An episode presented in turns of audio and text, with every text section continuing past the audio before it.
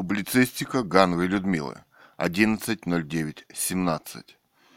Ты чувствуешь себя наследником миллиардов поколений, прошедших уже по этой земле? Я нет. Ты чувствуешь себя самостоятельной личностью? Многоточие. Пока Илья вчера таскал картошку, мимо меня прошли десятки женщин с колясками и маленькими детьми. У ФСБ был вчера день грудничка, детский день. Так у них проходит психологическое давление, строго по дням расписано. Я заметила удивительную вещь. У этих женщин куда-то ушел ФСБшный вид и ФСБшные заботы. И они превратились в настоящих мадон. Таких рисовали в средние века знаменитые художники. У нас в доме как-то висел плакат знаменитая русская икона «Мадонна с младенцем». Женщины, женщины в, в течение миллиардов лет старались сохранить жизнь себе и своему ребенку, чтобы поднять его, чтобы он жил дальше. Вообще-то было это даже очень красиво. Они шли мимо скамейки, на которой сидела я. Едва сидела. Красивым непрерывным потоком. Эти ФСБшные Мадонны. Потом на середине дороги стоял какой-то джип. И внутри два современных молодых человека в крутых в кавычках очках изображали в кавычках крутых ребят в дорогой машине. И я подумала, почему не, мы не можем жить так все? Браво, ФСБ! У вас есть современные стандарты, и вы понимаете, как надо жить современному человеку. Сегодня я вспомнила, как нежно целовался со своими товарищами по работе наш генсек, чуть не сказала господин Брежнев. Это были нежные, красивые поцелуи, и наше озверевшее общество советское как-то размякло от них. В одной газете я прочитала, что с утра он звонил всем руководителям советских республик, интересовался, как жизнь, работа и семья. Потом, когда он умер, все принялись над ним смеяться за эту привычку. Они даже не подумали о том, что это гораздо лучшая манера общения, чем та, которая была у Иосифа Виссарионовича Сталина. Ну вот в книге Некрасова, когда он шел на встречу со Сталиным за получением сталинской премии, они сражались за Сталинград, он открыл дверь и увидел впереди восседающего за письменным столом Сталина. И он сам почти не помнит, как ноги сами понесли его по дорожке к этому столу. Сейчас я думаю, что у Сталина было лицо дьявола, наглое лицо вседозволенности, всевозможных убийств. Но однажды я видела фотографию в Лимонке, как на коленях у него сидит девушка, полуребенок в шале, лето 14-13. 14-13, а он, как всегда, за столом и пишет. По-видимому, Сталин был еще и сексуальный садист.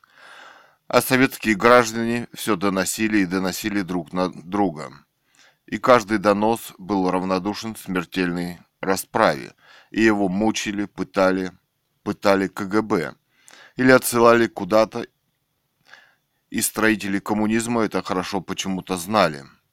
А писатель Виктор Некрасов сделался диссидентом после того, как его обыскивали и набили мешки его бумагами, архивами, органы КГБ.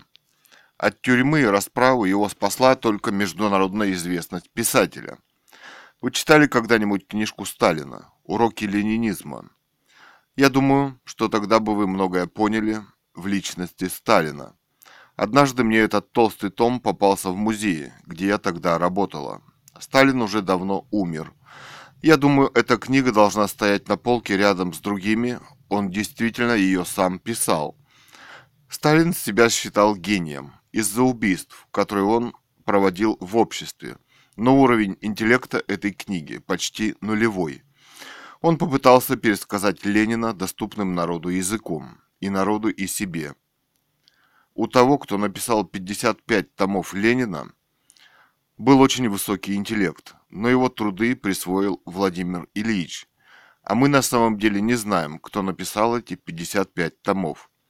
Сам Ленин не использовал ни один из этих методов и идей, которым посвящено творчество настоящего в кавычках Ленина. Он себя приукрасил этим собранием сочинений.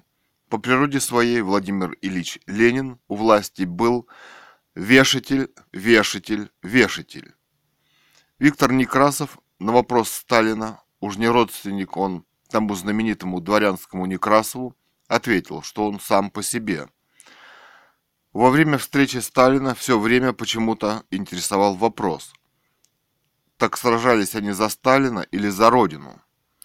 Некрасов уже решил, что песенка его спета вовремя, во время этой встречи и выпил залпом целый стакан водки. Сам вылупился без протекции, цитатой Иосифа Сталина. Однако Виктору Некрасову Сталин жизнь оставил. Он был ведь теперь лауреат сталинской премии в области литературы. Диссидентом он жил в небольшом провинциальном городке во Франции и написал книги «По обе стороны океана», «Записки зеваки», «Саперлипопед» или «Если б до кобы, да во рту росли грибы». В одной из них он написал про столицу Америки Вашингтон. Подробно и очень написал, как он спланирован и какие здания там построены, про Капитолий. Недавно, сидя у, у, сидя у экрана и просматривая сериал «Кости», я посмотрела 250 серий этого сериала. Отличный сериал, но больше смотреть я не захотела. Я познакомилась и с городом Вашингтон, великолепный город. Думаю, что Некрасову тогда не разрешили бы написать тогда такое эссе о городе Вашингтоне. В одной из серий сериала «Кости» современные Ромео и Джульетта, очень, очень симпатичные молодые люди, роются в каком-то мусорном баке, чтобы найти еду, и находят отрубленную голову. Вести расследование потом будет героиня сериала. Не все в порядке в этом суперсовременном Вашингтоне и сейчас. Одно из своих эссе Виктор Некрасов кончает, описывая тему на цветке. А я вот тоже вчера на даче была на даче и видела пчелу. Передо мной на столе стояли три маленькие веточки желтой осенней мимозы. Мимоза пахнет удивительно. Чистейший мед. А пчела – это совершенное создание природы. Мохнатая, пушистая, собирала этот мед. Как-то на даче, по-видимому, кто-то на даче, по-видимому, держит пчел. Я любовалась всем этим, и мне тоже было хорошо. А вам часто бывает хорошо в этой жизни? Саперлипопед или если б ДКБ, да во рту росли грибы, страница 340. Разговор Сталина с Некрасовым по поводу царя-батюшки.